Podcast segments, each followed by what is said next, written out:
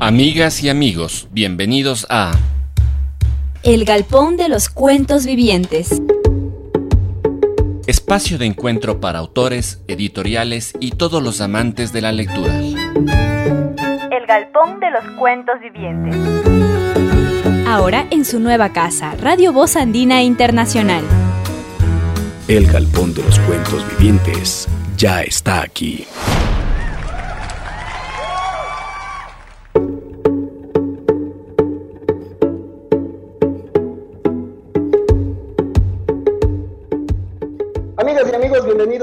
Más al Galpón de los Cuentos Vivientes en esta nueva modalidad que estamos tomándonos las redes y también la radio online de Radio Voz Andina Internacional.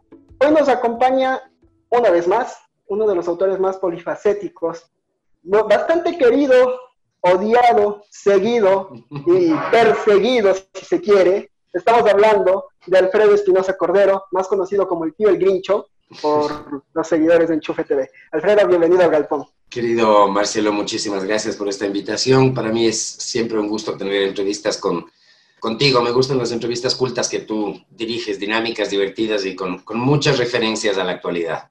Ah, gracias. Son pequeños gajes que uno va aprendiendo con el tiempo, que es corto, pero se, se aprende. se tuvo buenos maestros. Hoy nos acompañas para hablar de diferentes tópicos, entre ellos teatro en redes, eh, hacer teatro en tiempo de pandemia y un proyecto que estás empezando a darle forma, que es una editorial. Sí, sí. Bueno, originalmente queríamos eh, conversar de la posibilidad del lanzamiento de una película que debía haberse estrenado eh, justo al día siguiente de que se decretó, digamos, ya el toque de queda definitivo y el encierro definitivo. Recuerdo esto porque el cumpleaños de Sigrid es el 16 de marzo y el 17 fue el primer día que ya no pudimos salir. Y todo estaba listo aquí en el Ecuador para eh, estrenar la película Algoritmo el 18, eh, exactamente al día siguiente. Fue un golpe fuerte para nosotros, un golpe muy fuerte porque le habíamos apostado mucho a esa película, yo había hecho una gira de medios, eh, incluso por dos o tres ciudades para promocionar el, lanzamiento de Algoritmo, que era en su momento la última película ecuatoriana por estrenarse, una película además particularmente interesante porque buscaba hacer una película muy familiar. Se cortó la posibilidad, eh, tuvimos que empezar a dilatar, dilatar, dilatar, porque al principio no teníamos idea de qué iba a pasar, de cuándo se iba a terminar. Pensábamos que dos, tres semanas, quizá un mes, no creíamos que más, no teníamos una noción real tan... Eh, una noción real de lo fuerte que iba a ser el problema este de la pandemia. Yo tenía a mi madre en España justo en esos días, trabajando allá en la Academia eh, de la Lengua, todo, to, todo nos, nos, nos, se nos revolvió. Luego intentamos hacer un estreno por redes de eh, la película y nos informaron que los cines habían pedido la posibilidad de que una película ecuatoriana reabriese los cines cuando estos se, se, volvieran a abrir. Así que estamos en eso, esperando para estrenar Algoritmo lo más pronto eh, posible. Y hoy escuché una noticia al mediodía que es interesante, ¿no?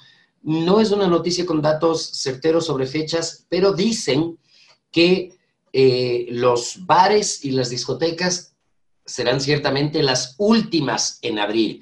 Eso significa que probablemente los cines y los teatros abran, eh, abran antes, ¿no? Y considerando que, Correcto. desde el punto de vista del negocio, han sido tratados como la última rueda del coche, los cines y los teatros, por lo menos estoy contento porque parece que se va a volver a abrir. Y entonces ahí fue cuando conversábamos tú y yo, y yo te dije, bueno, hay, hay otros temas, no me gustaría perder la posibilidad de la entrevista y hablemos de estos otros temas de los que hemos estado un poco comunicándonos en estos días. Así que empezamos con lo que tú quieras, querido Marcelo.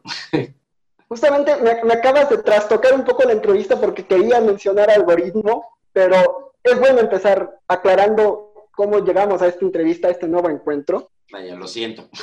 No te preocupes, está bien. Las conversaciones no siempre deben seguir un orden y eso es lo más maravilloso que puede tener el ser humano en cuanto a la palabra cuando se reúne a conversar.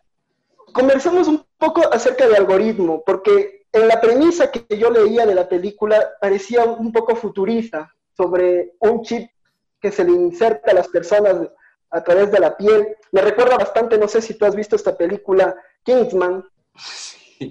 Entonces yo decía, vieron Kingsman, se inspiraron en esto y me llamaba mucho la atención verte en esta nueva producción. Bueno, la, historia de algoritmo es una historia extraña, ¿no?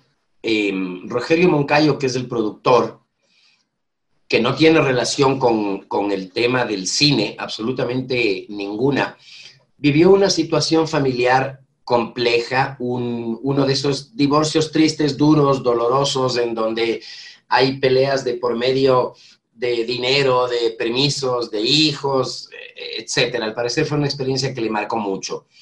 Y él, como supongo yo que la mayoría de la gente quería buscar la forma de contar su historia, un poco para mm, salir de este anonimato, de, de la tristeza, un poco para contarle a la gente lo que había ocurrido y que de alguna manera eh, los hombres puedan prevenirse. Ciertamente, ciertamente eh, aquí la historia de Rogerio trasladada a la película es una historia de un padre que se ve afectado, que pierde, digamos, por todo el discurso que hay ahora que generaliza la idea de que todos los hombres en un divorcio son unos miserables y quieren quitarles todas las mujeres y quieren robarles sus hijos y no darles plata y etcétera. Esa generalización un poco era eh, contra la que Rogerio quería protestar. Pero claro, la pregunta era, ¿cómo hago yo para contar una historia que no se quede en una suerte de, denuncia, de telenovela, de qué hago, cómo me busco un formato que le pueda dar una medida distinta a la historia?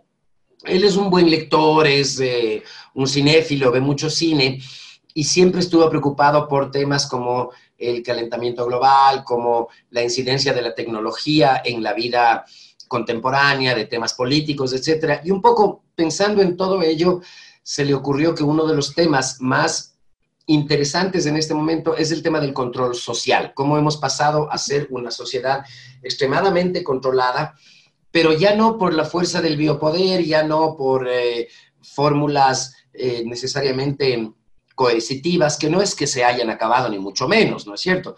Pero sabemos muy bien que el control tiene otros matices ahora, ¿no? Y este control pasa en buena medida por el tema de las redes. Un poco juntó estas dos posibilidades y em, dentro de la historia de este divorcio, del personaje protagónico, que es el que hago yo en, la película, un, arquitecto, ocurre que él tiene unas tierras que no sabía que le iban a llegar en herencia, pero la mujer con un abogado corrupto eh, se entera antes de esto, al mismo tiempo que una empresa de comunicaciones que está buscando unos terrenos en donde hay silicio, que son justo los terrenos eh, de este hombre en esta zona. Entonces empieza una persecución brutal de esta empresa que por debajo se alía con la mujer y con el abogado corrupto de ella para quitarle todo, la plata, la hija e inclusive los, terrenos. Y la historia es un poco la de la resistencia de este, de este hombre, de este arquitecto, a eh, no solamente que le quiten lo suyo, sino la resistencia al eh, control, porque en la película él va sufriendo una serie de eventos que claramente son parte de una persecución, multas eh, de tránsito que no tenían razón de ser, eh, multas del SRI, cierres de cuentas bancarias, es decir, una serie de eventos que van configurando este escenario de, de persecución. Un poco por ahí va, digamos, la historia de la película. Y en ese sentido, claro, además de que tiene un carácter familiar, tiene esto un poco como de, ciencia ficción en cuanto al tema de la tecnología, porque esta empresa efectivamente quiere el silicio para producir este chip que al ser implantado en la piel, lo que provocaría es que el ser humano no tenga que llevar consigo billeteras, documentos, eh, chequeras, cuentas bancarias y podría hacer todo, digamos, a través de ese chip. Pero la pregunta es, ¿qué más puede hacer ese chip que el ser humano no sabe que puede hacer, no? Un poco por ahí va como la historia. Es bastante curioso cómo se han ido conectando las historias, si se quiere, en la premisa de la película y ahora con tu explicación, se está viendo en redes esta pelea contra el 5G, ah. de que el 5G es el que, está, el que ocasiona el coronavirus, de que puede eh, causar cáncer. Es bastante curioso, incluso parecería sacado de la misma película, este contexto de ciencia ficción que se está viviendo ahora en redes y también a nivel global. Pero me lleva a hacerte la siguiente pregunta y vamos a empezar a encargar esta conversación con los temas que, que nos convocan hoy, y es, ¿cómo vive el actor este encierro? O sea, yo me imagino que a ti te gusta el encierro voluntario, no el que te impone. Y la cuarentena, aunque no lo parezca, fue un control social. Sí, inevitablemente em, todo el discurso alrededor de las restricciones de las libertades eh, individuales durante la pandemia es un discurso importante, un discurso que hay que tratar, un discurso que aquí en este país en general en temas de redes sociales no se ha tratado, pero en el extranjero se ha hablado mucho sobre eso, artículos, estudiosos, ensayistas han hablado de cómo hay una restricción, una clara restricción de las libertades individuales eh, a partir del tema de la pandemia.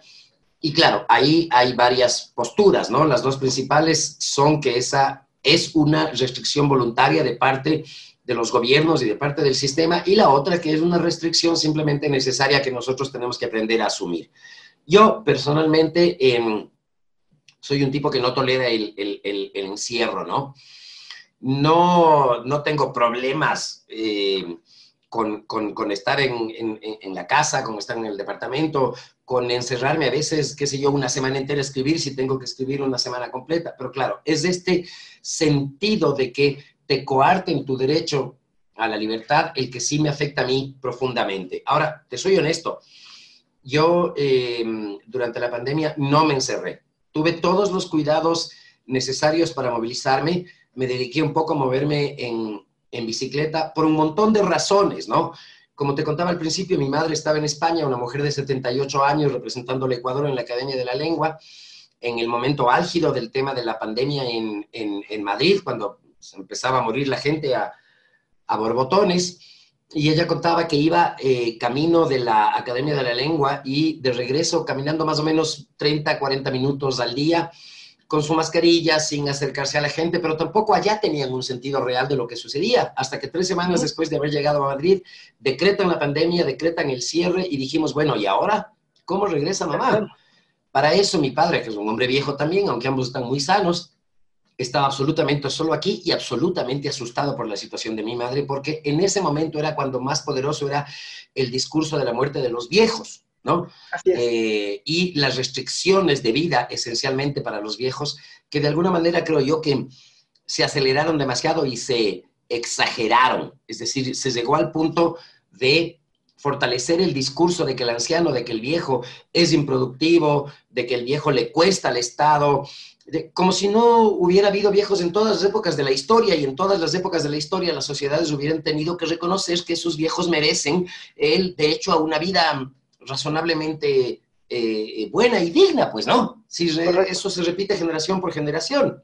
Pero bueno, entonces yo usé mucho la bicicleta para ir a visitar a mi padre, ahí vive mi hermana y mi sobrino pequeño de cinco años, eh, yo iba mucho a verles a Cumbayá en bicicleta y volvía a subir. No creía que estuvieran solos, ni papá, ni mi hermana, ni, ni mi sobrino. Y por otro lado, a mi hija adolescente, a la Maya, tampoco podía yo abandonarla y decir, bueno, me voy a encerrar en la pandemia porque nadie puede salir y no me muevo, ¿no? Entonces ese era otro camino que yo hacía todos los días hacia Bellavista. Eso a mí me sostuvo y me sostuvo y me ayudó muchísimo a enfrentar el encierro y de una u otra forma sentirme libre una que otra vez, más de una, salía a pasear en horarios em, de toque de queda que al principio tenían restricciones muy fuertes porque quería ver la ciudad vacía, quería vivir este sentimiento de la ciudad vacía.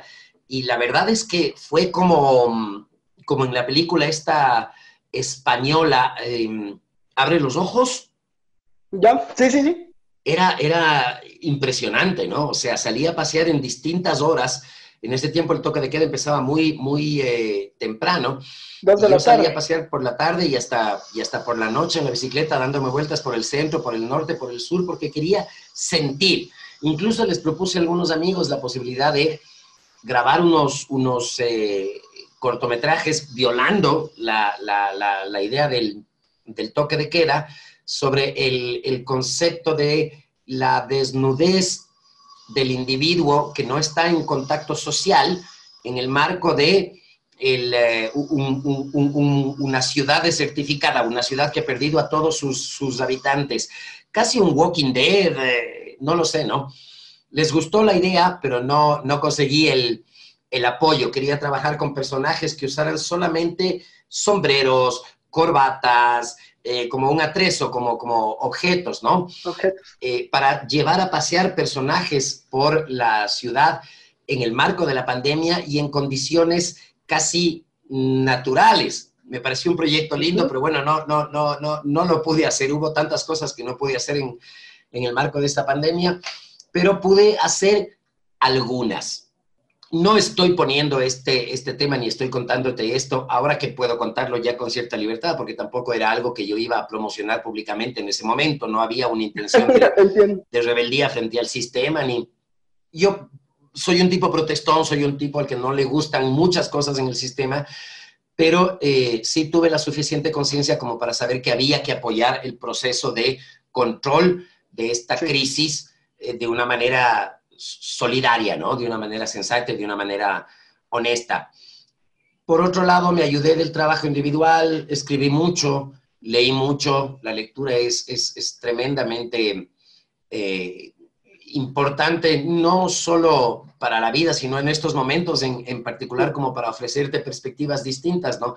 Pero, oh, sorpresa, me meto a leer eh, IQ 84, 1984 de, de Murakami y me encuentro con una, una situación que, que, te llevaba un poco a, a, repensar la, la, pandemia con estos mundos paralelos, con estos seres cuyas eh, crisálidas están empezando a aparecer en el mundo. Súper, súper interesante, ¿no? Este, todo este tema de las dos lunas, una cosa de ciencia ficción maravillosa, como la que vivimos nosotros, ¿no? Y la otra cosa que fue muy divertida y que me ayudó mucho fue pensar en todo lo que un hombre de mi edad ha podido vivir en este momento, en una sola vida. Y es súper interesante, ¿no? O sea, yo he vivido erupciones volcánicas con caídas eh, de ceniza, eh, caídas y botadas de no sé cuántos eh, presidentes.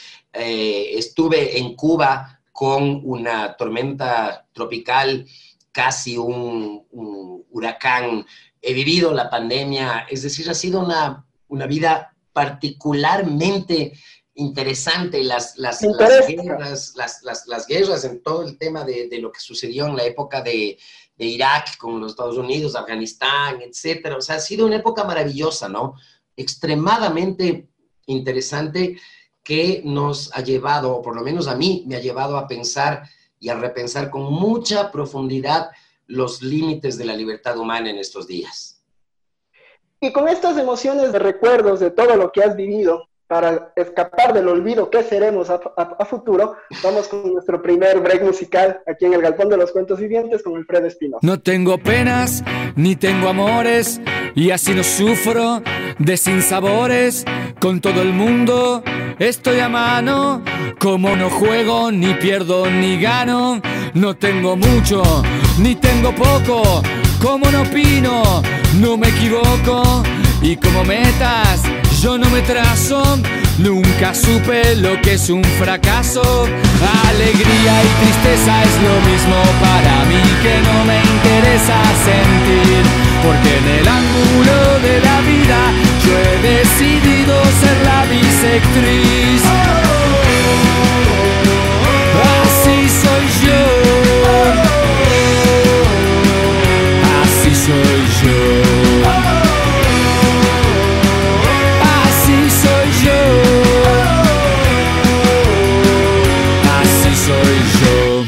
No me involucro en la pareja y así no sufro cuando me dejan. A nadie quise, jamás en serio, y entonces nunca lloro en los entierros. No pasa nada si no me muevo, por eso todo me chupa un huevo. y no me mata la indecisión. Si should I stay o should I go? Ojos que no ven, corazón que no siente, dijo un ciego cornudo una vez. Y no soy como Hamlet Pérez, no me importa nada si ser o no ser. Así soy yo. Así soy yo.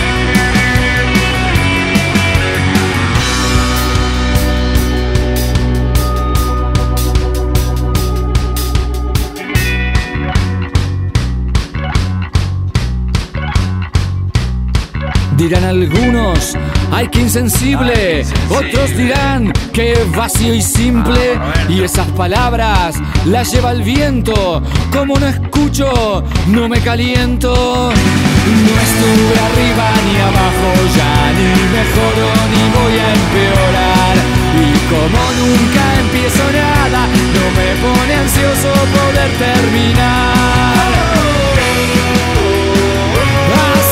Soy yo. Así soy yo. Así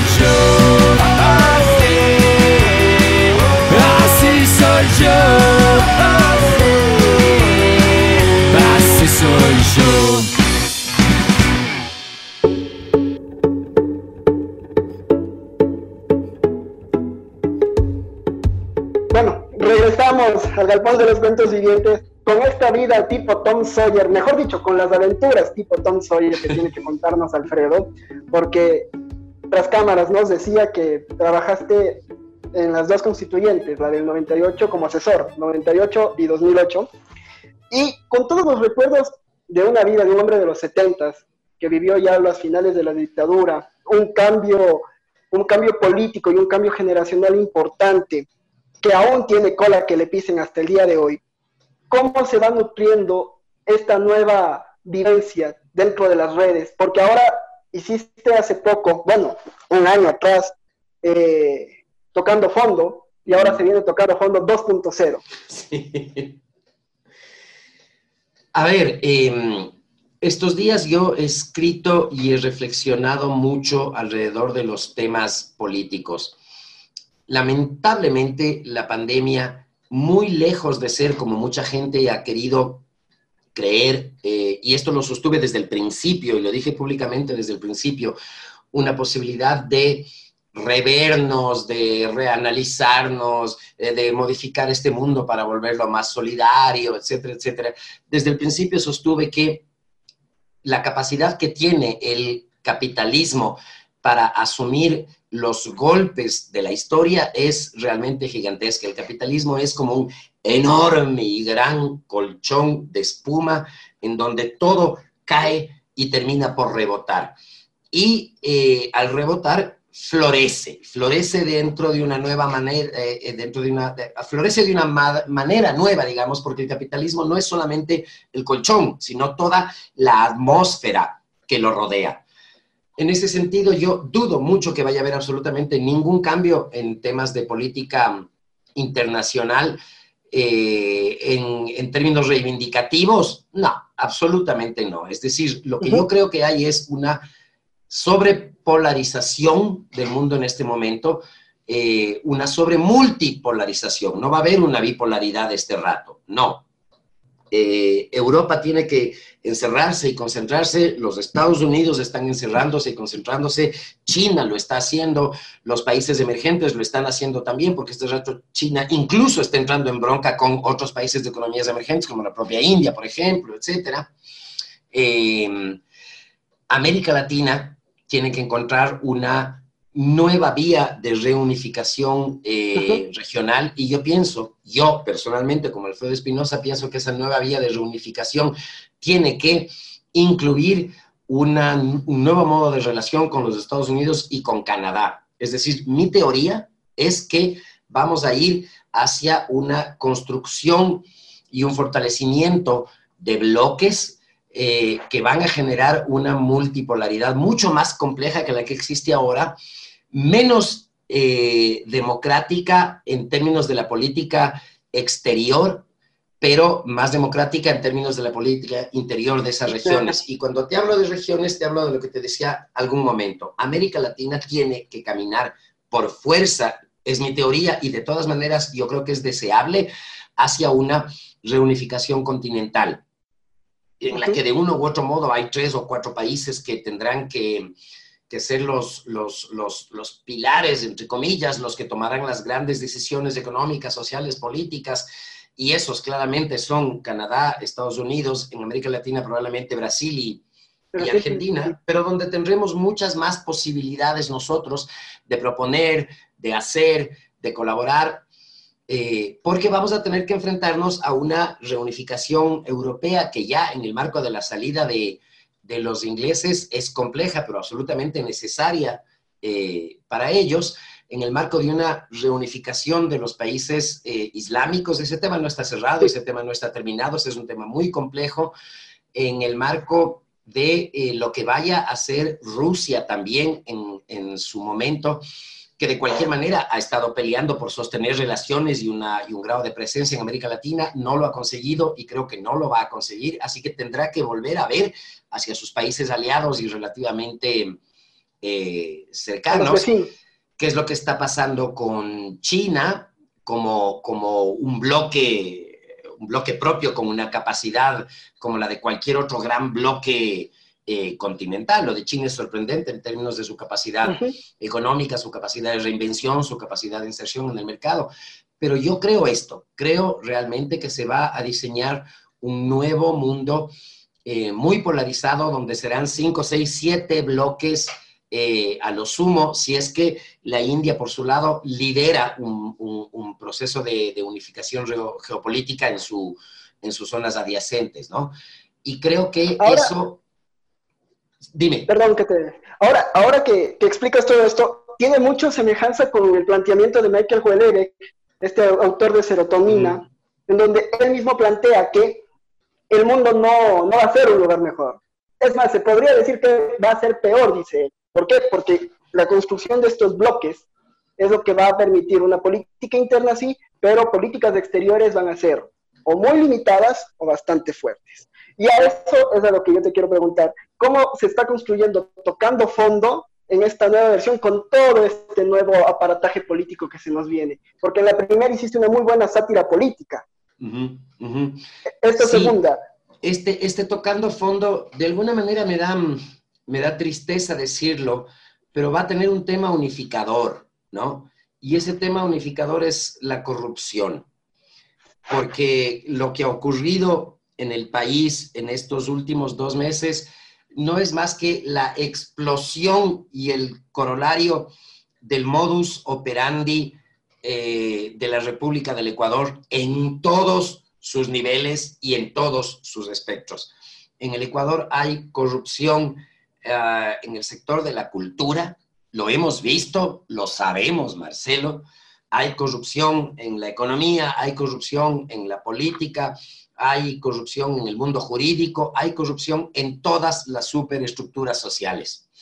Hay corrupción en el individuo que te quiere vender un producto eh, sobre un precio determinado que no es el que debería venderte, como hay corrupción sobre los, los, importadores que hacen lo que les da la gana con sus redes de importaciones.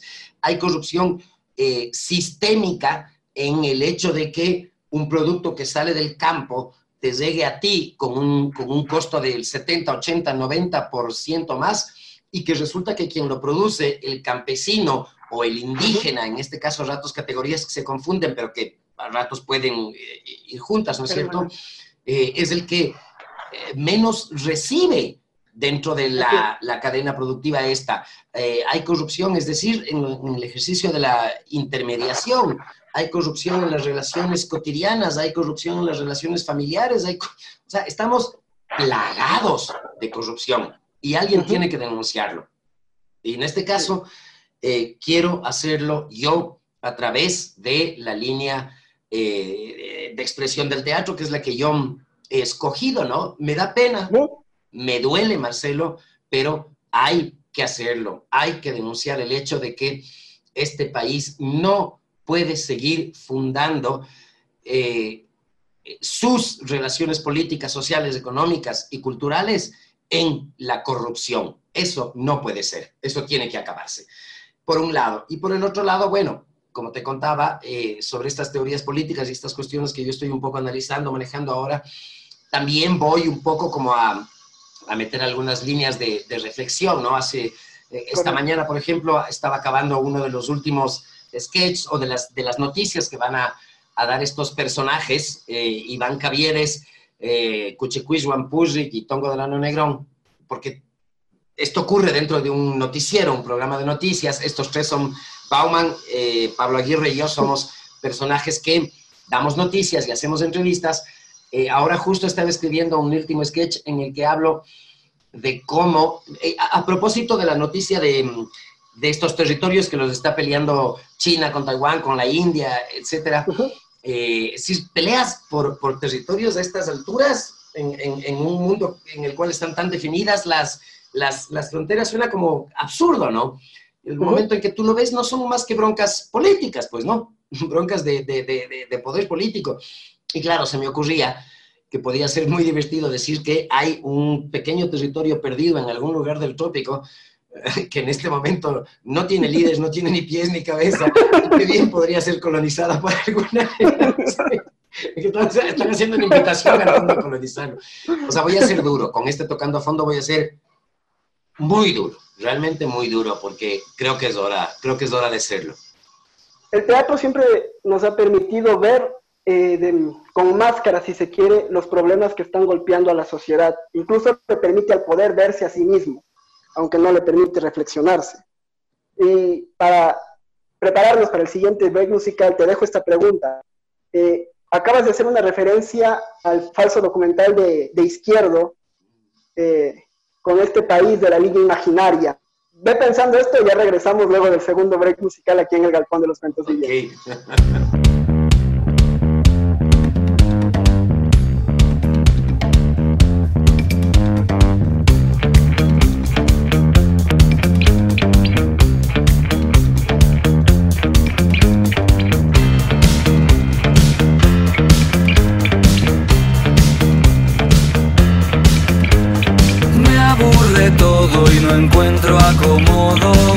Nada me motiva ni capta mi atención. No me asombro ya de ningún modo, ni nadie es santo de mi devoción. Busco una sorpresa que me huele la cabeza, pero por mi naturaleza nada me interesa. Y si se ve, no encuentro en qué creer,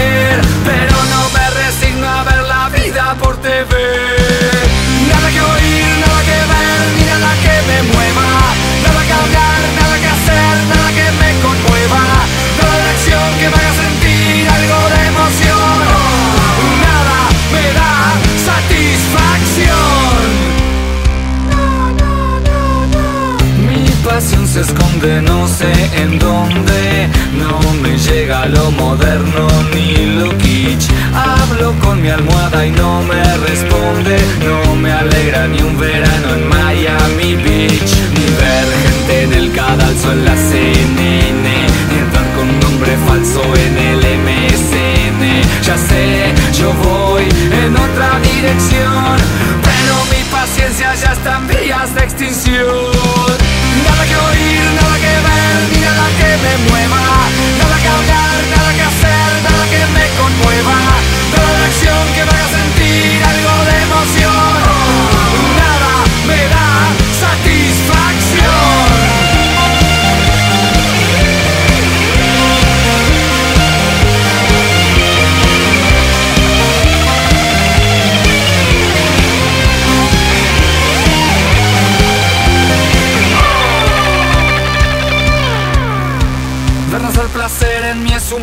buscar estoy harto. Algo que parta de un tiro en mi corazón como un infarto. Y para fingir alguna sensación, no le puedo pedir ni a mi propia imaginación. Ni tomar un escocés ni degustar un daiquiri. Si fuera japonés, ya me hacía el harakiri. Y sí, ok, no soy Galilei. Y ya no me apasiona ni luchar contra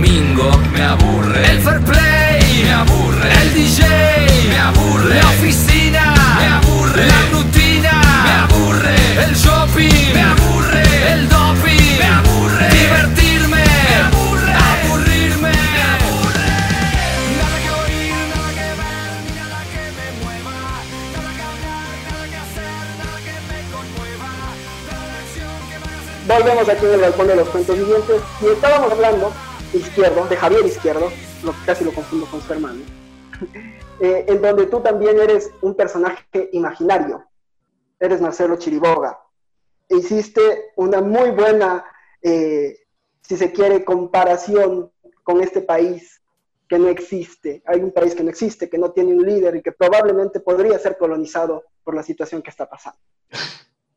Sí, eh, bueno, la tesis de, de, Javier hacia el final de la película, que era una tesis mía también, y que además es una tesis histórica, ¿no? O sea, real, hay, un, hay, hay, hay, hay, intelectuales que piensan que este país es un error en la historia, que este país no debió haber existido, ¿no?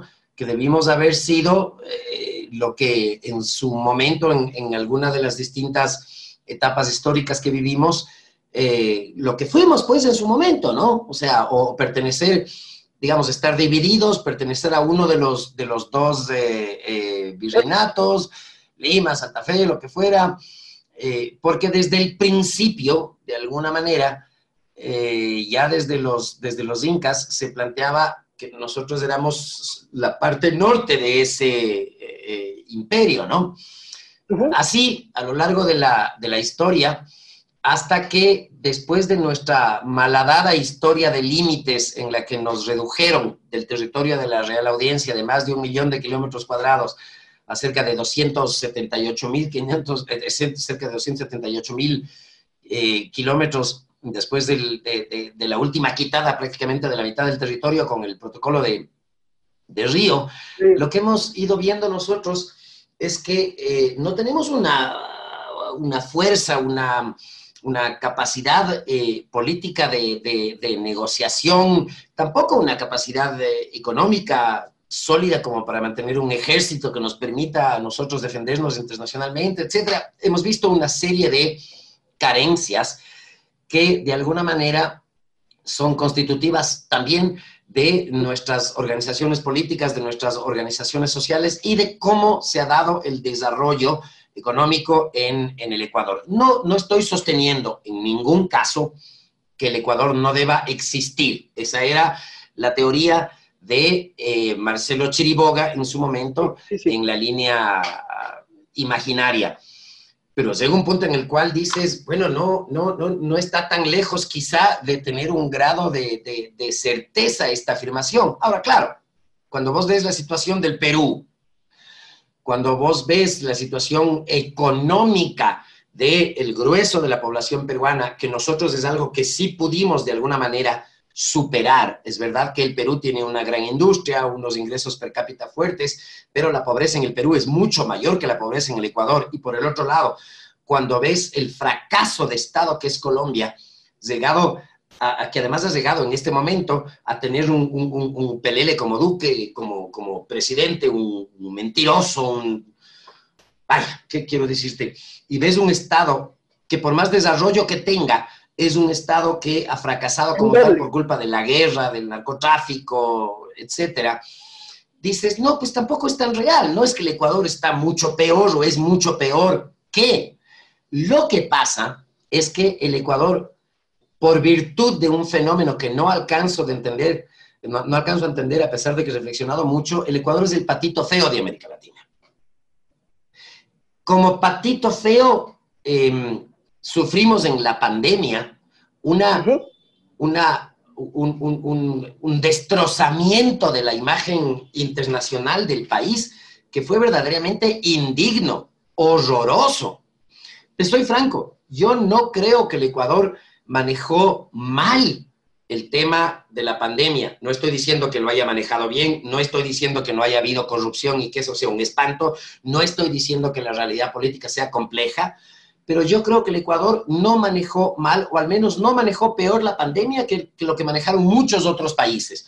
A mí no me van a decir a estas alturas que Europa la manejó mejor que nosotros, que China la manejó mejor que nosotros, que Estados Unidos la manejó mejor que nosotros. No, no es cierto. Las cifras son las cifras. Los países más afectados por la pandemia en términos de contagios y de muestras son los europeos. Y no es válido el ejemplo de, es decir, no es válido el argumento de, ah, pero eh, a Europa les llegó primero y esos tuvieron que ver primero cómo enfrentar. No me molesten, fue absolutamente simultáneo, pues puede que aquí haya pasado dos, tres semanas eh, después del primer caso. Eso es simultáneo históricamente hablando, pues. No es que la pandemia nos llegó dos años después y tuvimos dos años para asimilar la cuestión y para comprar respiradores. No, ocurrió en ese momento y nos mostró, entre otras cosas, los niveles de desigualdad que existen regional y geopolítica históricamente en el planeta, pues mientras nosotros no tenemos un centavo para enfrentar la pandemia, los otros países tienen reservas, hospitales, eh, sistemas de salud que están funcionando, pueden sacar plata, pueden cobrar impuestos, pueden prestar plata a su gente. Nosotros no podemos hacer absolutamente nada, ¿no? Pero lo mismo le sucede a Perú y lo mismo le sucede a Colombia, peor le sucede a Brasil, ya no somos el país con más enfermos en América Latina, ya no somos el país con más muertes, con más muertes en América Latina, probablemente por virtud de la estadística en la que yo personalmente no confío, lo que sucedió en Guayaquil sea en cierto modo como una como un, un hito, no, no es un hito, no es la palabra que quiero usar, como un, referente negativo, digamos, eh, en términos de la afectación de la pandemia a un territorio. Pero eso es un territorio, no es el grueso del Ecuador. Y la comparación tendríamos que hacerla nosotros, eh, por último, eh, en términos de regiones y no en términos de generalización estadística, ¿no? Entonces, fuimos el patito feo durante la pandemia, como fuimos el patito feo, por ejemplo, respecto de la, película que tú citabas, como fuimos el patito feo de América Latina en, durante el boom literario, porque no teníamos nosotros un, escritor, como fuimos el patito feo de América Latina con nuestro, nuestro propio corralito, digamos, nuestro feriado eh, bancario, que fue una cosa espantosa, pero es como si todo lo demás desapareciera el momento en que ocurre o que se da en el Ecuador. Y eso no es justo. Eso no es justo porque eh, se obvia completamente la estructura histórica, social, cultural, política, jurídica de un país que tiene unas particularidades que otros países no tienen y que justamente por esa razón se ha convertido en un laboratorio político para el resto del mundo en más de una época, en mucho más de una época, eh, en donde se han venido a estudiar procesos sociales que se dan aquí, a veces incluso con antelación o con características muy particulares, y lo que hacen es lo que hace el antropólogo. Vienen acá, te chupan, te observan, se llevan la información y se van a hablar mal de vos en otros lugares. Con, con esto que mencionas, el tiempo es nuestro mayor enemigo, ya prácticamente nos quedan 15 minutos de programa. Uy, qué pena. vamos a irnos con nuestro último break musical y vamos a entrar ya en la recta final del programa, pero con lo que acabas de mencionar es muy cierto, el Ecuador es bastante peculiar, es el patito feo de Latinoamérica, incluso es un país que está fragmentado en muchos aspectos, y con este fragmento, porque hacemos referencia a los trozos, retomamos hablando de la obra de teatro que estás preparando, Trozos. Estupendo. O era retazos. Bueno, ya me lo aclaras más adelante. Vamos con nuestro tercer break musical aquí en el Galpón de los Cuentos Vivientes.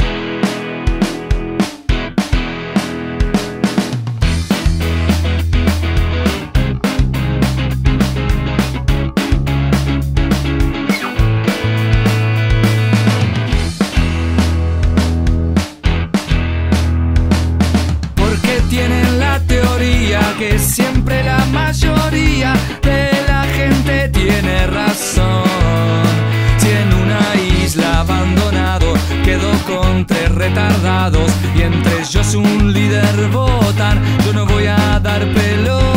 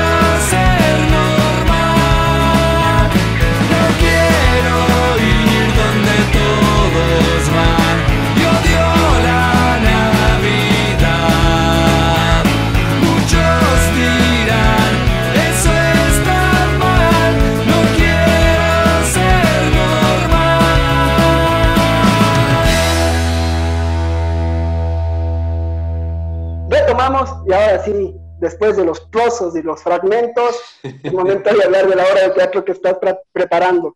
¿Cómo te preparas para este, para este teatro, para esta obra? Bueno, Rotos es un... Rotos. Rotos es un proyecto de José Deux, así es como se hace llamar él, es su seudónimo. Eh, es un eh, escritor, dramaturgo, eh, estudió también escritura de guion, etcétera, es profesor universitario.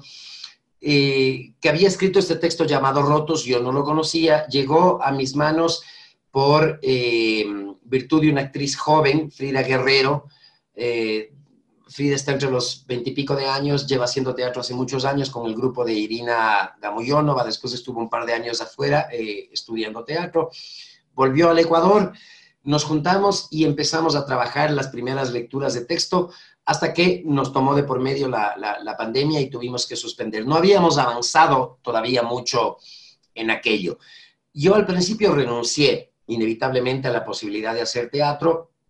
Hice mi trabajo de Tongo Delano Negrón, mis videos, digamos, del personaje político, eh, todo lo que te he contado que estuve trabajando en pandemia, pero de alguna manera renuncié al teatro porque no me parecía, o más bien dicho, no estaba de acuerdo con provocar eh, del, con provocar toda una línea de producción teatral online. No me parecía. Yo pensaba que lo más importante era llegar lo más pronto al fin de la pandemia y volver a los teatros, que es donde se produce el hecho escénico. El teatro no es lo mismo a través de la red, ciertamente.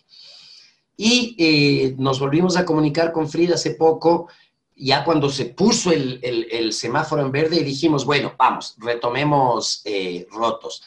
Ahí estamos ahora ensayando con eh, el, apoyo de una, de una sala. No sabemos todavía cuándo vamos a poder presentarla. Estamos yendo a ensayar con todos los, cuidados eh, necesarios del caso. Estamos yendo a ensayar en la sala tres veces por semana, alrededor de tres horas.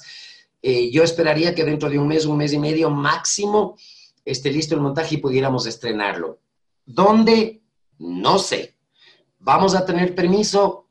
No sé.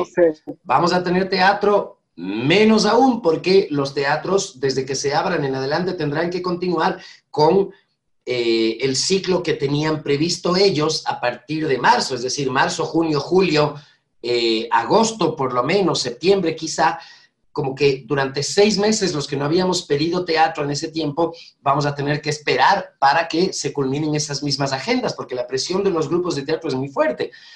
Entonces tendremos inevitablemente que estrenar con permiso o sin permiso, en teatro o en algún lugar que no sea un teatro, con pandemia o sin pandemia, pero la vamos a estrenar con semáforo rojo, con semáforo verde, con semáforo amarillo, y esta sí es ya una, una provocación ciertamente al hecho de que se habla de reabrir la economía, se habla de reabrir todos los sectores, de los emprendimientos, de no sé qué, de no sé cuánto, como te decía hace un rato, de los bares, de las discotecas, y no se dice una palabra acerca de reabrir los teatros y los cines, pero ni una sola, o los centros culturales. Nosotros lo vamos a hacer, y si nos toca hacerlo clandestino, lo vamos a hacer clandestino. Eso sí, te lo garantizo. Es una historia de un amor entre un hombre maduro y una mujer eh, joven, un poco como que dada la vuelta, ¿no? Porque es ella, es ella eh, la que mm, la que no se encuentra, es ella la que se siente perdida dentro, dentro de, la, de la relación, pero no quiere, digamos, que se acabe esta relación. Y él, en cambio, está un poco como agotado del círculo vicioso en, la, en, la que, en el que ha caído esta relación, pero poniendo énfasis en un factor central, eh, que es el factor de la culpa, muy, muy nuestro, muy, muy característico. En ese tiempo él ha sido un, en ese sentido José ha hecho un estudio bien, bien sólido de cómo opera y cómo funciona el factor de la culpa en las relaciones eh, de pareja y en las relaciones sociales en general en, eh, en el Ecuador. Y la culpa viene a ser en la obra como un personaje, prácticamente un, un tercer personaje que está presente permanentemente y al que llega en algún punto a escuchárselo incluso detrás de la puerta. Es un hermoso texto con un sentido muy poético, con una estructura, eh, yo te diría, entre elíptica y circular. Sí, sí, entre espiral y circular, porque de todas maneras eh, empieza en un punto al cual la obra vuelve hacia, hacia el final, para explicar efectivamente cómo este fenómeno de la culpa lo único que hace es que las relaciones de los, y los personajes eh, anden, anden circularmente en trompo y vuelvan a encontrarse siempre al inicio. Me recuerda bastante a otra película en la que tú interveniste con una situación semejante, Tinta Sangre. me recuerda muchísimo. Es, prácticamente como similitud. Hay, algo de eso, hay algo de eso. Yo siempre, me acuerdo yo, siempre me acuerdo de la frase conductora de Tinta Sangre, que era que, ¿quién, quién, ¿cómo es? ¿Quién dijo no por haber tirado? Que, eh, no por haber tirado vamos a estar pegados como chicle. Pegados como chicle. qué buena memoria tienes, qué bestia. Creo que es la juventud todavía. Gracias. no, tú te conservas muy bien, Alfredo. Bueno, nos queda poquísimo tiempo. Quisiéramos escucharte de este proyecto editorial, Magna Editoriales. Ay, qué lindo, Marcelo. Qué lindo, muchas gracias. Porque justo hemos hablado del teatro y es algo bastante cierto. Dramaturgia en el Ecuador se lee muy poco. Yo, por ejemplo, tengo Paralelogramo de Escudero, esa obra de teatro maravillosa, y eh, tengo las obras de Fabián Patiño publicadas por, por Doble Rostro. Y hay muy poca, poca dramaturgia ecuatoriana en físico. Sí, hay poca dramaturgia publicada, pero hay eh, mucha dramaturgia escrita. Mucha. Todas las obras de teatro, de una u otra manera, tienen una, una dramaturgia eh, detrás. La propia danza, te diría yo que tiene una dramaturgia. en el caso de la danza, prácticamente no se la escribe, no es común, pero podría ser, ¿no? Ahora, ¿qué es lo que pasa? ¿Por qué, mi, ¿Por qué mi deseo? Yo creo que en el Ecuador se lee poco, eh, además del problema cultural, del problema del sistema educativo y de todo lo que tú quieras, se lee poco también porque prácticamente no hay acceso a los libros y no hay acceso a los libros porque son extremadamente caros.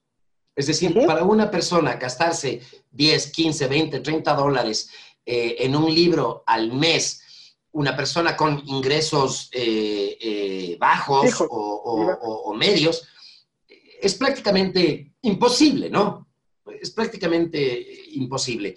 Luego, no tienes un plan de lectura, no tienes un trabajo de motivación a la lectura en los, en los colegios. Nuestros planes de lectura siguen siendo planes de lectura absolutamente clásicos, ¿no? Eh, nuestros profesores de literatura no son buenos en, general, y eso es cierto, hay que decirlo, no, no, no, no, quiere decir que no haya grandes profesores de literatura, uno que otro en algunos colegios, pero en general esta es una cultura que atenta contra la capacidad lectora del individuo. Así de simple. En ese sentido, yo quiero empezar un emprendimiento digital que parte de la intención de difundir la dramaturgia ecuatoriana a un costo muy barato en redes muy amplias y muy cercanas, con una muy buena edición digital, trabajar como los colegios, porque los colegios a veces no tienen material para presentar. Y qué mejor que los colegios puedan conocer a los buenos autores ecuatorianos para hacer obras de teatro ecuatorianas en los colegios. Eh, también ahora que se está recuperando con fuerza el tema de, del teatro en los colegios, ¿no? Eh, pero también queremos hacer algo de poesía, hacer algo de novela, hacer algo eh, de cuento en este editorial que le den sustento, digamos, al tema de la, del consumo de la literatura dramática en el país. Yo le he llamado un proyecto 6AL, 6AL, porque es editorial, es artesanal, es eh, marginal. ahí, me, faltan, me faltan otras tres que te mandé en, el, en, la información que te dije, este no me acuerdo. Pero es un proyecto 6AL eh, que busca de alguna manera una cierta solidaridad con los creadores dramáticos y también con los, con, con los poetas. O sea, si tengo una intención de tener una línea de, eh, de publicación poética, porque la poesía también se lee poco. Pero también se lee poco porque no hay acceso, porque no llegas, porque los libros son caros, porque hay dificultades. ¿Y qué más que aprovechar este momento en donde todo el Ecuador ha dado un, un cambio eh, al, mm, al, modus operandi de la, de la conexión, de, la comunicación a través de la conectividad eh, virtual? ¿Qué más que aprovechar este momento como para eh, saltar hacia un proyecto permanente de publicaciones ah, digitales, artesanales. A mí me gusta mucho la palabra y me gusta mucho porque cuando se da el salto de lo artesanal a lo empresarial o lo que quiere que sea, ahí es cuando, cuando las cosas se contaminan, ¿no? Cuando, cuando, cuando, pierden su, cuando pierden su sentido, cuando pierden su naturaleza y cuando Penguin se compra Alfaguara y Alfaguara se compra todas las editoriales pequeñas y entonces estamos jodidos, hermano, porque no hay a quién, a quién decirle, oiga, está publicando huevadas, o, sus libros tienen faltas, o, ¿me entiendes? entonces, en este marco de relaciones dentro de, de nuestro territorio, tratar de publicar al menos una obra de teatro por mes de un autor ecuatoriano a largo plazo que nos garantice la presencia del Ecuador en la escena mundial porque hay un acceso a los textos digitales que se pueda pagar al menos, al menos el 30% de las ganancias del editorial a los autores. Es decir, pagar dignamente, ¿no? Que no sean los autores los que tengan que ir a vender su libro o los que ganen solamente el, el, el 10% del total del precio de venta o en algunos casos del precio neto, incluso descontados impuestos, etcétera, porque puede incluso llegar a ser peor, ¿no? Y que esto ayude también a que se reconozca la literatura, a que se dignifique el hacer de la dramaturgia, a que se pueda llegar a mucha más gente con la capacidad real de un acceso a la lectura de un libro barato y bien diseñado, es un propósito eh, que ha surgido de alguna manera un poco o, se ha fortalecido más bien durante la pandemia, eso sí debido en gran medida al encierro, porque yo sí creo que otra habría sido la realidad probablemente del Ecuador durante la pandemia si fuese un pueblo lector y si fuese un pueblo con acceso a la lectura. Ahora, yo sí creo que habría que estudiar, habría que trabajar, habría que hacer un, estudio quizá antropológico. Yo sí creo que deben haber cambiado los hábitos de lectura de las personas durante la pandemia, por ejemplo.